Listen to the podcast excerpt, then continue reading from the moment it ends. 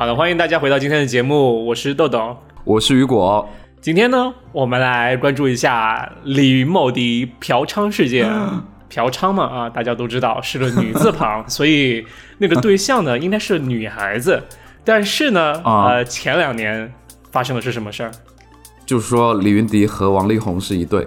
对啊，就是所以他到底是直的还是弯的呢？这个问题真的很迷惑。也有的人说，那个被捕的那个女嫌疑人是 是男的，只是不好意思说。这个众说纷纭啊，我们就根本 我相，因为我相信，我相信政府啊，还是会把真实消息就是就是说出来嘛。因为他那个公告里面写的是女生啊，所以那豆豆从你的角度来说，你觉得他像 gay 吗？我觉得他有踩到同志的一条线，是他艺术很好。这算什么屁理由？没有啊，就是就是感觉好像会一点艺术的男生就有点娘娘的，就是不是那么就是阳刚，但是他给人的感觉并不是说很爷们儿的感觉，所以嗯，会让那一点会让人觉得呃，他可以是。我就昨天看那个有人说，你如果取名字的话，最好取两个字，如果你要走红的话，这样就会说是李某，就不会说是李某。对，嗯，那天我看见公安的就是告示的时候，也觉得很不可思议。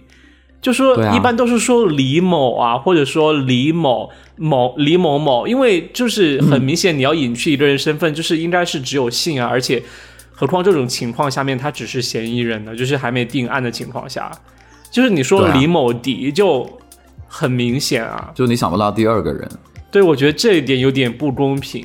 我们三个人如果犯案的话，其实就很就我最安全。现在是对窦某。人家就会想是窦唯，就 是李云迪。其实别人也说他有女友哎，但是会不会有真的就是男生他有女友？他他有老婆，他有老婆，不是他有女友，他结婚了。哦，对对对对对。你在美国待久了都不知道？没有，是因是因为那那几天就是群里面有另外的另外的群是在说，就是说他是有女友。我当时我还想立正，但是我想我不要和这群人来来就是争辩这些八卦。但是我记得是他结婚的，但如果他是同志的话，那就还真的就是瓜就更大了。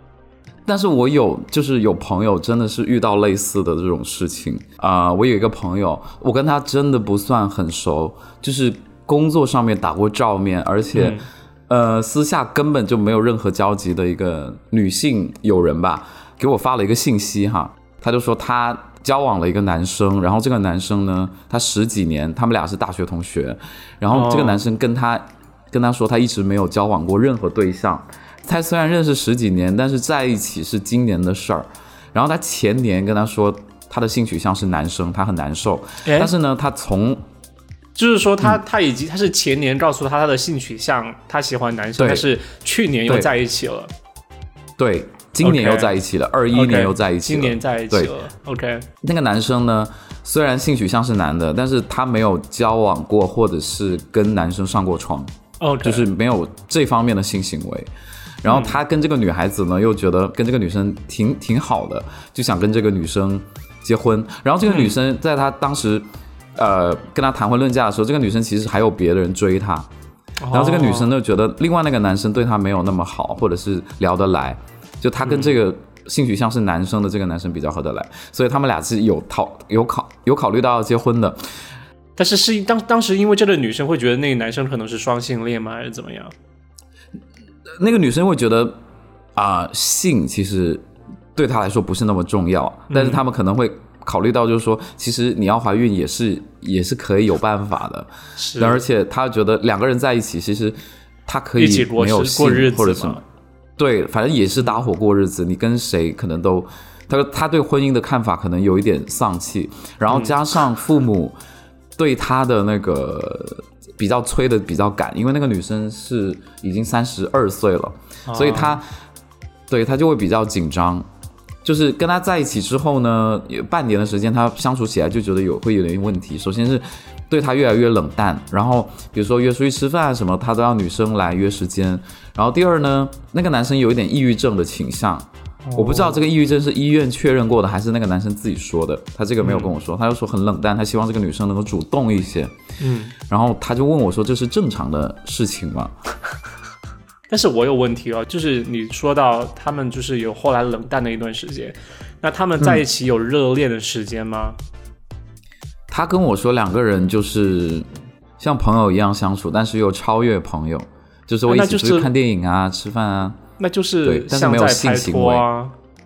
对，就是像在拍拖，然后他们俩没有性行为，但是有尝试过好几次性行为未遂，就是没有真正的做到爱这样子，嗯，所以这这怎么说怎么说呢？就是似有非有吧，就这种感觉。然后他们俩中间有朋友，他也跟他们就是中间的朋友，也就是说他们俩是恋爱关系，然后也打算去领证，嗯，但他最现在就悬崖勒马嘛，就跟我说这个是不是？要停，要要停下去，然后我就给他很多建议啊。我说，这个人你先抛开性性取向来说，他对你这么不主动，这么冷淡，我说爱你的人不会这么对你的。然后第二是他这个性取向，他现在是接受不了自己的性取向是这样，那之后如果他接受了怎么办？就离婚吗？然后就留一个破摊子给你吗？所以你现在说的是，其实不仅是就两个人的身体上的接触很冷淡，包括情感上面也很冷淡，冷淡。对的，对的，那个男生就说：“我希望你主动一点，你来找我吃饭什么的，呃，我希望你永远主动。”然后那个女生就说：“我主动，那你要有回应啊，就比如说我主动约你看电影，然后你拒绝了，我主动找你干嘛，你拒绝，那干嘛叫我主动？真的很奇怪。”对呀，我说，我说就我说你如果在婚前发现有问题的话，那婚后可能这个问题会无限的放大，而且你图他什么？他家很有钱吗？你跟他在一起，你能得到什么？你得不到性，也得不到爱，那。你还不如找一个朋友，你还不需要那张证的证明，所以我一个人还会轻松一些。但我跟他讲的时候，我觉得就情爱无智者啦。就我跟他讲的时候，他给我的态度是觉得他很难舍难分，他还是想跟他在一起什么的，他觉得自己付出很多。我觉得这样不行哦，这样这样就是我觉得一个人的这叫惰性，你知道吗？就是你太习惯一个东西，然后你就不愿意去面对新的生活，但其实新的生活会可能会好很多。只是你要改变，你会人会懒惰的不想去改变，因为以前的日子，即使他过起来很困难，但是他过起来会让人感觉有在舒适区里面，所以我觉得还是应该下定决心去尝试改变一下，因为这种这种这种关系真的很不健康。就算即使那男的是双性恋，或者他其实是一个直的，但是这样的健康是就是情感关系也是特别不健康的啊！今天的节目就聊起来越来越像情感节目了。这样不太好哎。他其实，他其实，嗯，怎么说呢？我觉得不要去渴渴望任何一个人做出改变吧，特别是男人，而且到这个岁数。所以我我劝我那个朋友，然后他回了我一句话，他说：“如果我放弃，他是不会劝的；但是在一起，他也不会努力。”所以我觉得，哎，他其实很明白这个处境是不可能，呃，有所改变的。而且我觉得那个男生的情感的，就是。在情感里面相处的方式的话，我觉得也是，嗯，就是要大家去警戒的。就不管是他是你是同，就是你你会被迫变成同妻，还是你是在一个一段正常的，呃，就是异性或者同性或者一个婚姻里面的话，其实我觉得都要注意到双方情感的这样一个交流。就真的如果只是单方面的很，就是很舔狗的话，其实真的是一个很不健康的一个呃关系。对，我觉得如果如果尝试就是尝试努力之后，还是发现改变不了这样有毒的关系的话，我觉得还是做做一点决定会比较好。对，但是说到相似的故事的话，其实我还有另外一个哦，但这个这个可能会比较短。就是我之前有个朋友，她啊是一个女生，然后她有一个女生朋友，所以这个事情是我从我的朋友的抱怨里面听到的，就是那女生啊，她之前和一个男生结了婚。